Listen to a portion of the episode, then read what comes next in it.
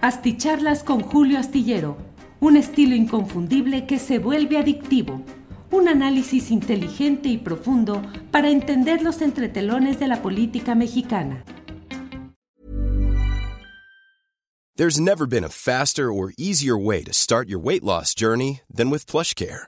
PlushCare accepts most insurance plans and gives you online access to board-certified physicians who can prescribe FDA-approved weight loss medications like Wigovi and Zepbound for those who qualify. Take charge of your health and speak with a board-certified physician about a weight loss plan that's right for you. Get started today at plushcare.com slash weight loss. That's plushcare.com slash weight loss. plushcare.com slash weight loss. Millions of people have lost weight with personalized plans from Noom, like Evan, who can't stand salads and still lost 50 pounds. Salads generally for most people are the easy button, right? For me, that wasn't an option. I never really was a salad guy. That's just not who I am. But Noom worked for me. Get your personalized plan today at Noom.com. Real Noom user compensated to provide their story. In four weeks, the typical Noom user can expect to lose one to two pounds per week. Individual results may vary.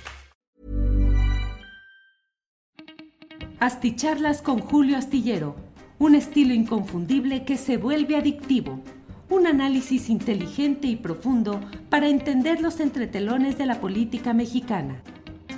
Hola, muy buenas noches, buenas noches. Hoy es uh, un día más de poder reunirnos en estas videocharlas astilladas, en este jueves en el cual hay mucha información interesante.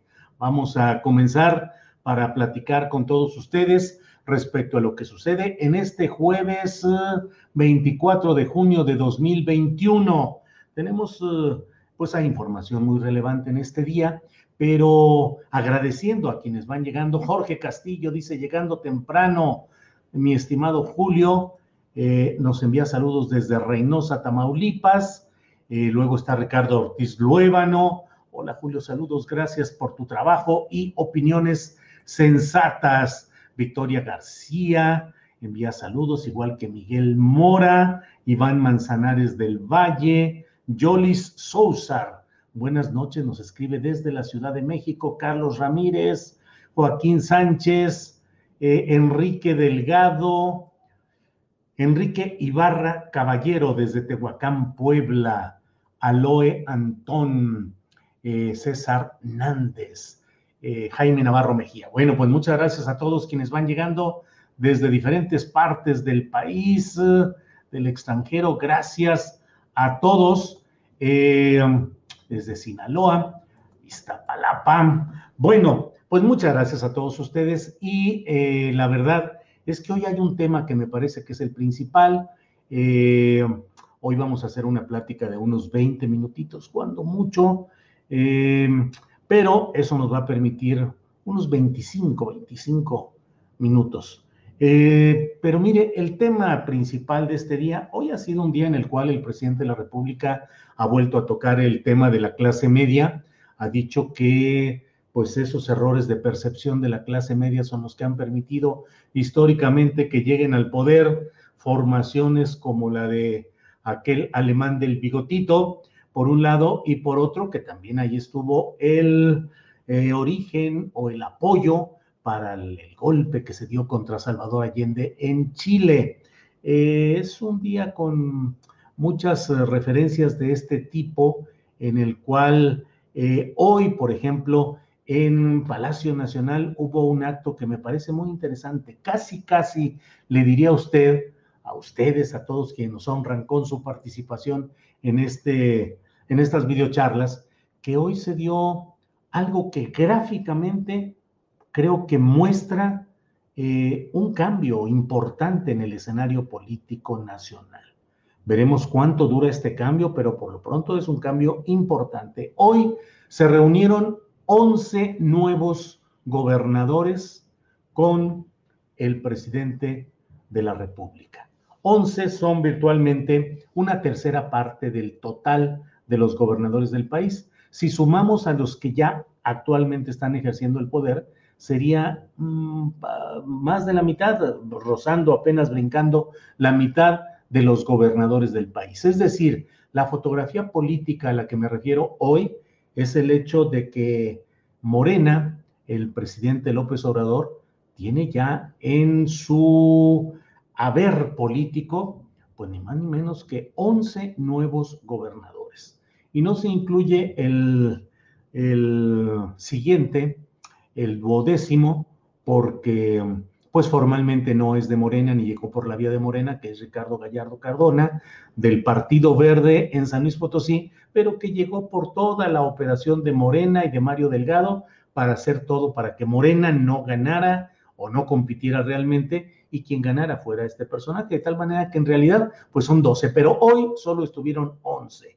No voy a entrar al análisis del detalle de las características, la textura política de cada cual. El hecho político concreto y finalmente la política son resultados, la política se mide por los resultados, no solo por las buenas intenciones, pues los resultados hoy de Morena es que tiene eh, un enorme número ya de gobernadores, lo cual quiere decir que tiene la posibilidad de mover de una manera distinta la política nacional. Hasta ahora, el presidente de México eludió y, se confrontó con los gobernadores de otros partidos, principalmente los que estaban en los gobernadores de Acción Nacional, este grupo llamado GOAN, eh, luego los gobernadores federalistas que se autodenominaron así, eh, en general la CONAGO, donde la mayoría pues era priista, panista, un solo eh, perredista, Silvano Aureoles, y pues por ahí se iba toda la la fuerza política estaba concentrada en esos grupos. Ahora el presidente de la República, cuando haga una reunión con todos los gobernadores, pues va a estar en mejores condiciones porque va a tener a la mitad de ellos más uno de su lado.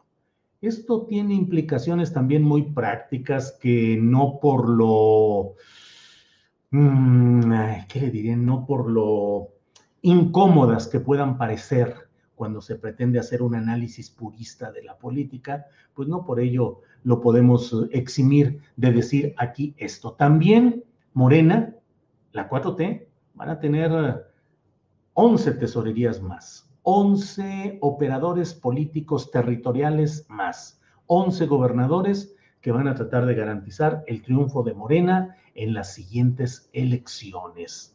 Eh, también esto implica que se tendrá una mayor facilidad para empujar y procesar eh, políticas, propuestas e iniciativas del presidente López Obrador. Como le he dicho, no me estoy metiendo en el análisis cualitativo ni estoy diciendo si esto es bueno o es malo. Lo que sí digo es que es eh, parte de un proceso de cambio en, en lo un cambio en, no en lo estructural, no en lo de fondo, pero sí en la nueva correlación de fuerzas que hay en el país.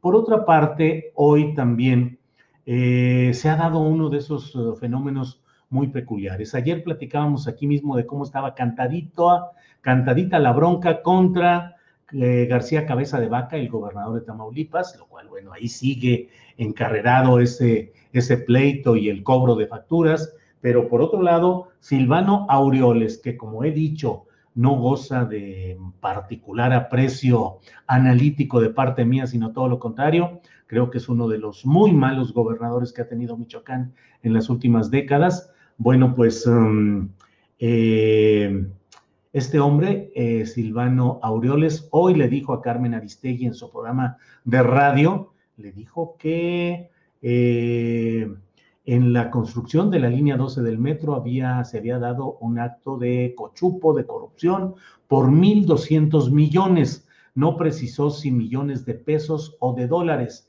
Y dijo que el operador de todo esto había sido quien era el tesorero, el encargado de las finanzas del gobierno de la Ciudad de México, que, es, eh, que fue eh, Mario Delgado, el actual dirigente de Morena.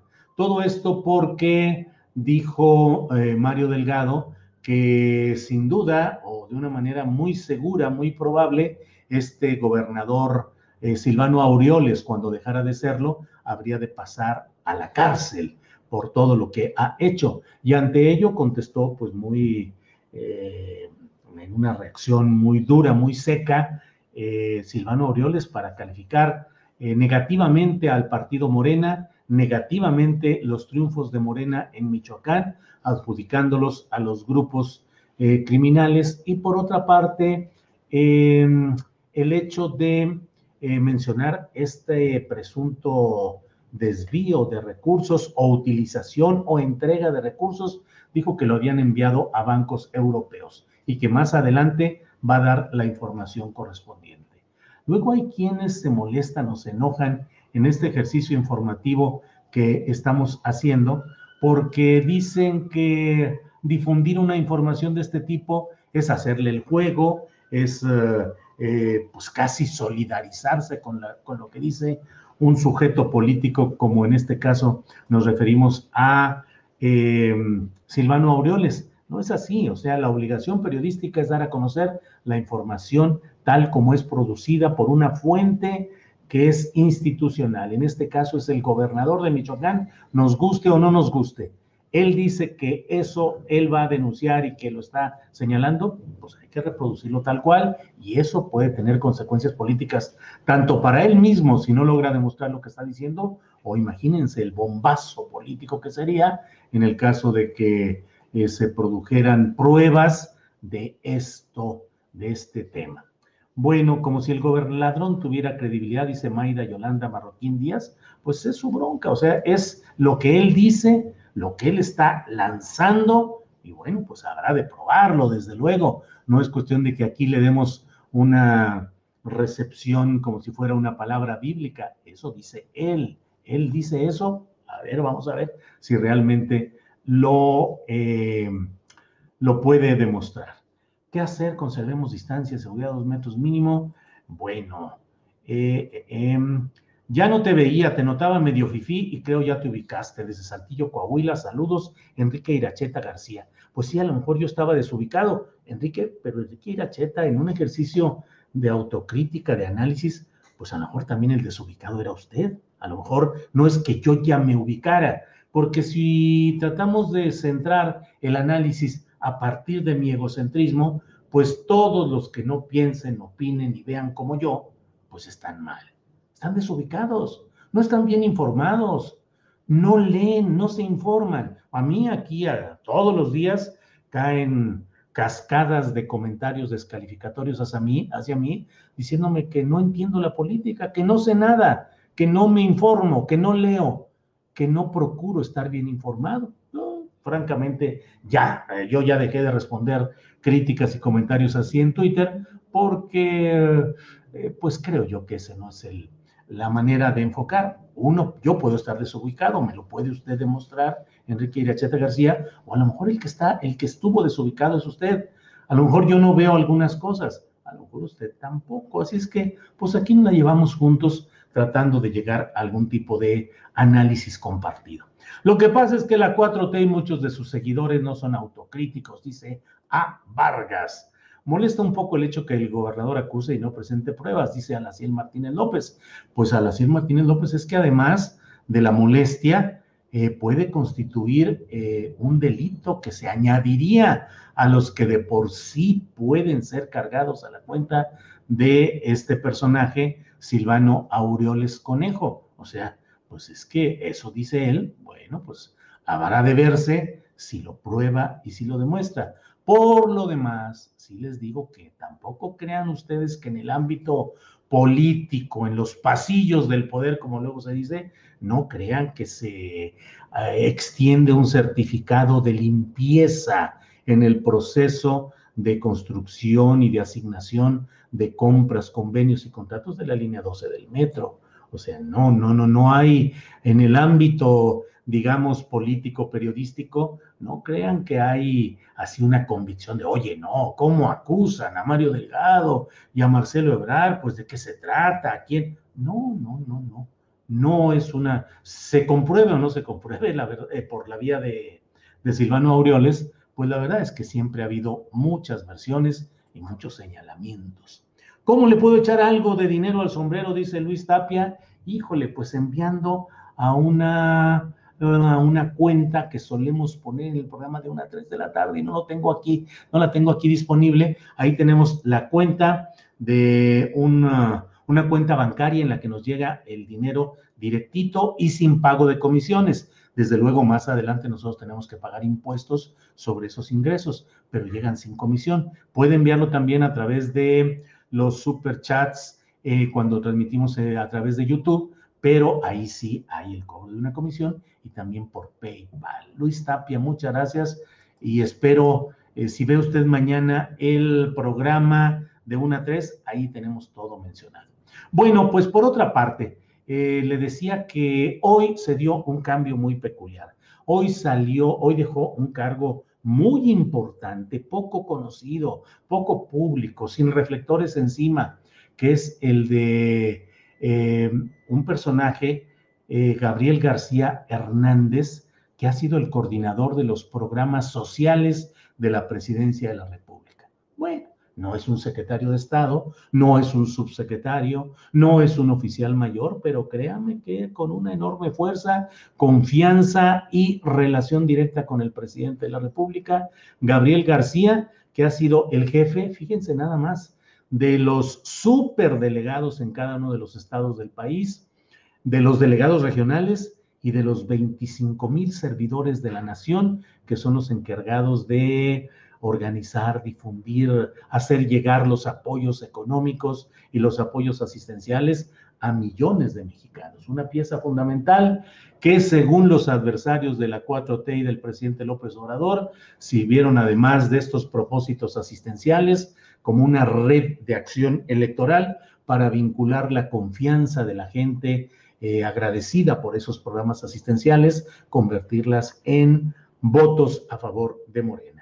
Em, pero, pues Gabriel hoy estuvo con el presidente de la República, salió y dijo, pues ya me voy, dejo este cargo y ya el presidente designará, informará a quién va a designar, a un compañero eh, con la misma línea que hemos manejado hasta ahora en estos programas y yo ya me voy.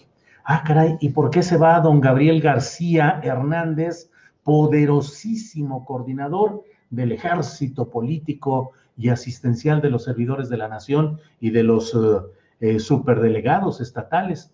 Dice que se va.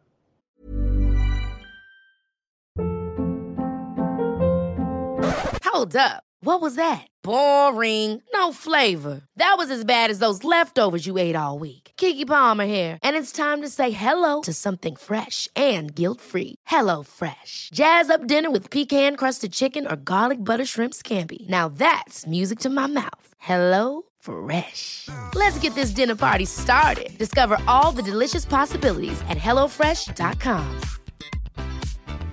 Hey, it's Ryan Reynolds, and I'm here with Keith, co-star of my upcoming film, If, only in theaters May 17th. Do you want to tell people the big news? All right, I'll do it. Sign up now and you'll get unlimited for $15 a month in six months of Paramount Plus Essential Plan on us. Mintmobile.com slash switch. Upfront payment of $45 equivalent to $15 per month. Unlimited over 40 gigabytes per month. Face lower speeds. Videos at 480p. Active Mint customers by 531.24 get six months of Paramount Plus Essential Plan. Auto renews after six months. Offer ends May 31st, 2024. Separate Paramount Plus registration required. Terms and conditions apply if rated PG. Porque su suplente, que se llama Alejandro Peña, va a tener un cargo en la estructura de Morena. Y ese suplente, que es el que hace, ah, porque, porque Gabriel García es senador, pidió licencia para ocupar este cargo, como eh, la secretaria de Gobernación, Olga Sánchez Cordero, como otros personajes que tuvieron que pedir eh, licencia a su cargo de senadores y ocuparon cargos en el gabinete o cargos públicos. Entonces dice él, eh, Gabriel García que se va porque su suplente tiene que ir a ocupar un cargo en Morena. Ah, caray.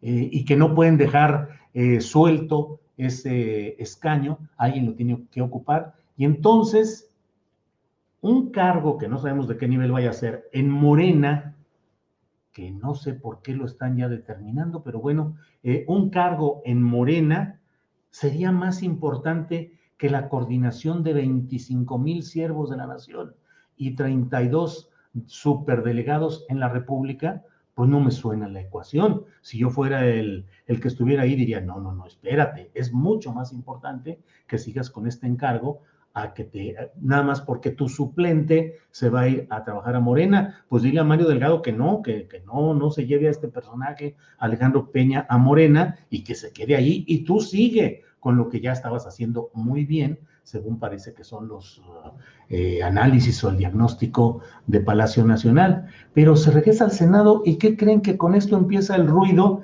de que en realidad lo que se está buscando es acotar el poder de Ricardo Monreal, el muy poderoso Zacatecano que sería, estaría en presencia, él, con él se acuñó el término del Monrealazo, que fue aquel momento en el cual Ricardo Monreal, que era priista, que aspiraba a ser candidato a gobernador de Zacatecas por el PRI, renunció al Partido Revolucionario Institucional y aceptó ser candidato del Partido de la Revolución Democrática, eh, empujado, impulsado, apoyado por Andrés Manuel López Obrador, para ser el candidato a gobernador y ganó, ganó la gubernatura a nombre del PRD.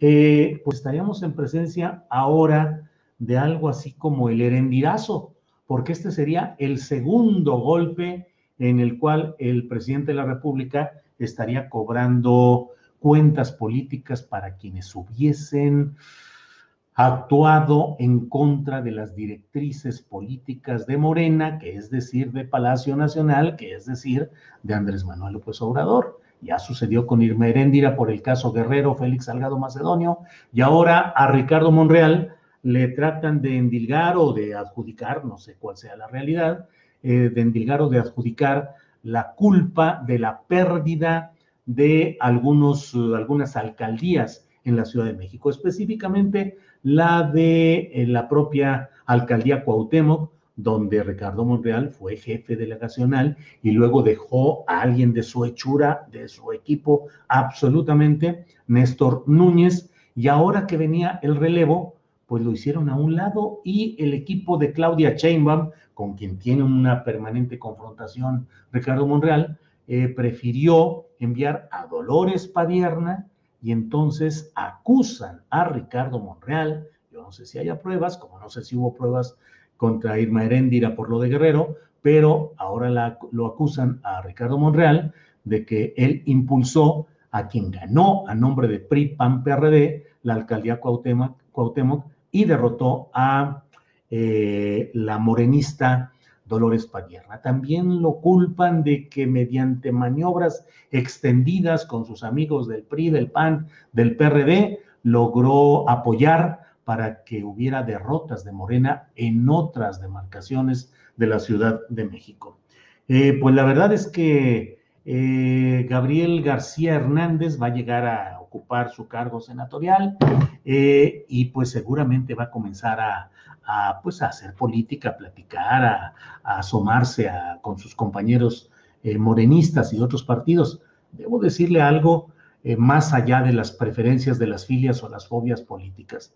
No es tan fácil ejercer el cargo de coordinar los esfuerzos de pluripartidistas en el Senado, ¿eh? ni en el Senado ni en la Cámara de Diputados. No es una tarea fácil, se necesita experiencia legislativa para no cometer los errores que luego los novatos o los recién llegados suelen cometer. Por eso es que personajes como Manlio Fabio Beltrones, como Emilio Gamboa, tuvieron una larga duración en el control de las cámaras legislativas porque sabían y conocían al revés y al derecho cómo hacer una cosa y cómo no, cómo entrampar una iniciativa, cómo acelerarla y siempre cómo cumplirle al jefe político cuando estaba el PRI en el poder, o bien condicionar el avance en las cámaras legislativas eh, para beneficios para el PRI cuando fue la docena trágica del panismo con Vicente Fox y con el funerario eh, Felipe Calderón.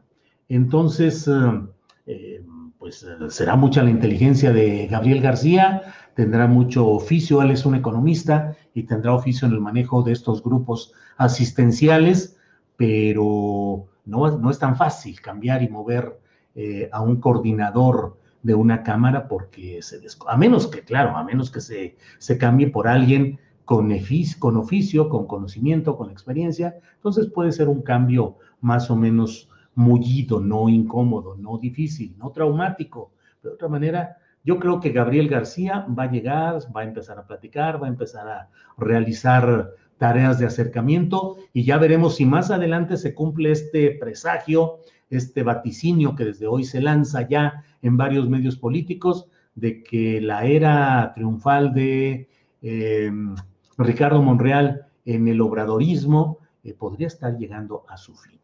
Por cierto, mañana vamos a tener una entrevista precisamente con Ricardo Monreal. Ojalá nos acompañe en el programa de 1 a 3 de la tarde. Vamos a tener una entrevista con él para preguntarle de estos y otros temas. Eh, mm, déjeme ver por aquí. Don Conejo quiere salir saltando y salvar el pellejito, dice Betty Caballero. Eh, buenas tardes o noches. Oye, tengo una inquietud bajo el supuesto que a AMLO se le revoca el mandato, quién lo sucede y cómo, pregunta José Guadalupe Mondragón, pues allí el que entra en acción es el Congreso de la Unión, que tendría que nombrar un, un presidente, eh, ¿cómo se llama ahí? No es interino, no es provisional, sustituto, para que cumpla el tramo final de este periodo constitucional de un presidente de la República que no pudiera continuar en el cargo por un impedimento físico, mental, por la muerte, o bien ahora porque en la Constitución se establece la posibilidad de la revocación del mandato. Eh, eh, por ahí irían estas decisiones. Gregorio Brito dice saludos desde Cancún, es mexicana, que sea judía no la hace israelita, dice The Best, no sé a qué se refieran, pero así es. Hay judíos que no son israelitas. Israelitas son los ciudadanos de un estado que se llama el Estado de Israel, pero hay judíos de otros lados que no son ciudadanos ni tienen nada que ver con Israel e incluso hay judíos que están en contra de la existencia del Estado de Israel. Em, a Chainbaum, sí, Chainbaum, aunque ella es eh, de ascendencia judía, eh, pero no es israelita, claro que, que no. Mm, digo, no, no sé si tuviera la doble nacionalidad, entiendo que no, pero eh, Monreal puede ir a la Secretaría de Gobernación, dice Iván García Guerrero. Claro, claro, la otra posibilidad es que Ricardo Monreal vaya a la Secretaría de Gobernación y entonces un tránsito de Gabriel García a coordinar a los senadores sería poco difícil porque no habría choque, no habría pleito. El problema sería si hubiera pleito.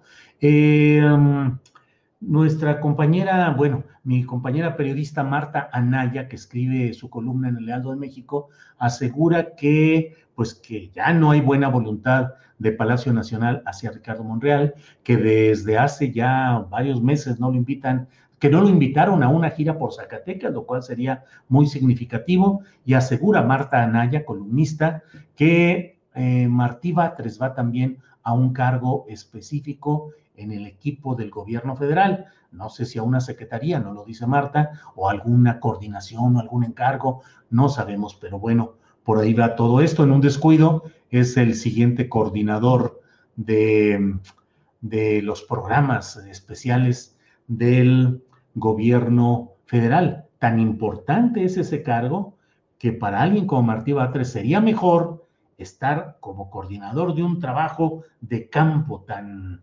abierto y tan productivo electoral y políticamente que estar ahí en, la, en una postura en el Senado donde por lo demás, pues el propio Ricardo Monreal no lo deja crecer ni avanzar porque ahí traen pleitos y jaloneos internos.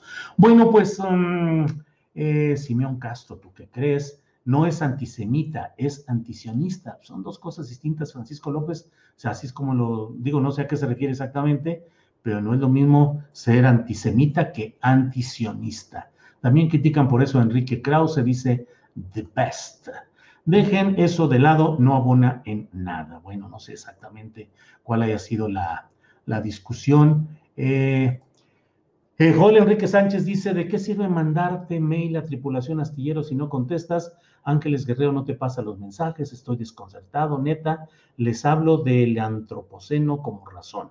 Joel Enríquez, pues Joel Enríquez, la verdad, somos tan poquitos y estamos tan metidos en el trabajo cotidiano que no siempre alcanzamos a contestar todo lo que nos llega. Imagínense, eh, nos llegan mensajes por la vía de Twitter, afortunadamente, por mensaje privado, nos llegan muchos mensajes por la vía de Facebook, nos llegan mensajes al correo de Gmail, al mío personal de julioastillero.gmail.com y llegan a tripulación astillero. No siempre tenemos, somos muy poquitos y la vida se nos da, se nos va diariamente en estar trabajando y haciendo lo que podemos. Alcanzamos a contestar poco, pero bueno, hacemos el esfuerzo de leer todo lo que nos envían y bueno, pues muchas gracias por comunicarse. De una vez, Don no tiene que dar un golpe sobre la mesa y sacudirse de los lastres del barco, dice Aarón Hernández. ¿Quién cree que es el delfín de AMLO para 2024? Yo pienso que la cumbre AMLO Chainbaum Slim fue para pedirle a Claudia que no se lance directamente contra Slim, dice Red John. Em, yo creo que están muy entendidos Slim, Claudia Sheinbaum y ahora el presidente de la República en la búsqueda de este eh, amigable entendimiento para no ir a juzgados ni a ni optar por arreglos o por pleitos legales, sino buscar que haya un arreglo no amistoso, pero cuando menos concertado. ¿Quién creo que es el delfín de AMLO? Yo creo que el delfín de AMLO lo tiene bien guardadito y va a dejar que siga corriendo todo esto para en su momento darle tribuna con algún cambio en el gabinete, con algún movimiento importante, jalando a algún gobernador para que entre al gabinete. Ya veremos, falta todavía mucho y en política no todo lo que se ve es lo que realmente está sucediendo. De la pandemia y nada, dice Juan Enrique Sánchez. Em, dio resultados la estrategia de la oposición desmoronando al partido Morenato, dice Miquiavelo. Pues yo creo que más bien desde adentro de Morena es de donde se están desmoronando ellos mismos. No estoy tan seguro de que sea la oposición quien lo está desmoronando. Eh, bueno, Julio, ¿se puede hablar de izquierda cuando el presidente se ostenta como cristiano evangélico? Pregunta Max Almarax. Bueno, es que incluso dentro del cristianismo y el evangelismo hay corrientes de izquierda, la teología de la liberación, la teología eh, del cristianismo indígena, pero pues ya saben que me llueven los golpazos porque yo digo que en ese terreno el presidente de México es de un pensamiento conservador, pero bueno, ya se me viene el mundo encima y ya se me viene además el tiempo encima. Muchas gracias por habernos acompañado en esta videocharla astillada. Le hemos dado un repaso a los asuntos más interesantes del día y a las 8 de la noche está aquí Sol Ángel. Sol Ángel con su programa El Palo de la Piñata, que va a estar muy interesante. Toca Sol Ángel temas que créame que no se tocan en otros lugares. Asuntos eh, de los cuales pues realmente yo me paso eh, todo el tiempo que puedo, aunque bueno, ahorita voy a escribir ya la columna astillero,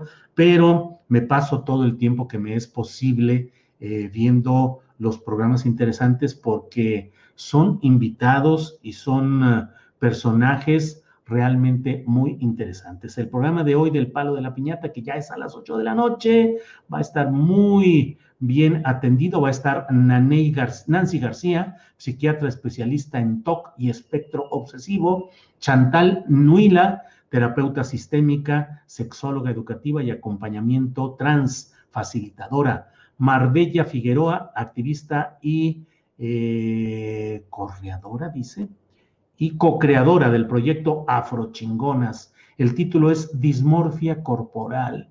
¿Por qué no nos aceptamos tal como nos vemos y por qué queremos cambiarnos y parecer asumir que no estoy yo narigón, que en realidad tengo naricita respingada o que no estoy feo, sino que soy todo un galanazo? ¿Por qué? Pues porque hay esa dismorfia corporal, o al menos eso iba entendiendo yo, y a las 8 de la noche, Sol Ángel con sus invitados, invitadas, nos va a dar claves y datos y opiniones sobre este tema. Por hoy, muchas gracias y hasta mañana. Para que te enteres de las nuevas asticharlas, suscríbete y dale follow en Apple, Spotify, Amazon Music, Google o donde sea que escuches podcast. Te invitamos a visitar nuestra página julioastillero.com.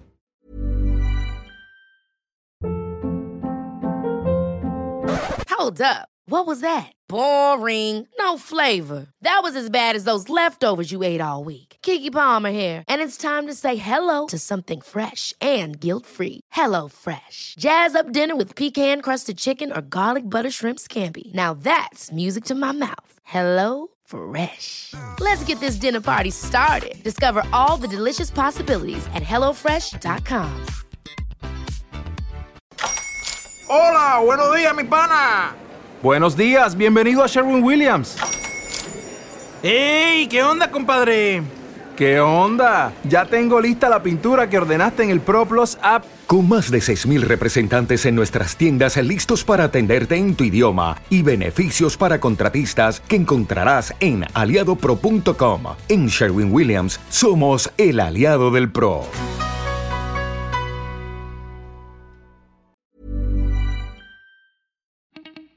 Para que te enteres de las nuevas asticharlas, suscríbete y dale follow en Apple, Spotify, Amazon Music, Google o donde sea que escuches podcast. Te invitamos a visitar nuestra página julioastillero.com.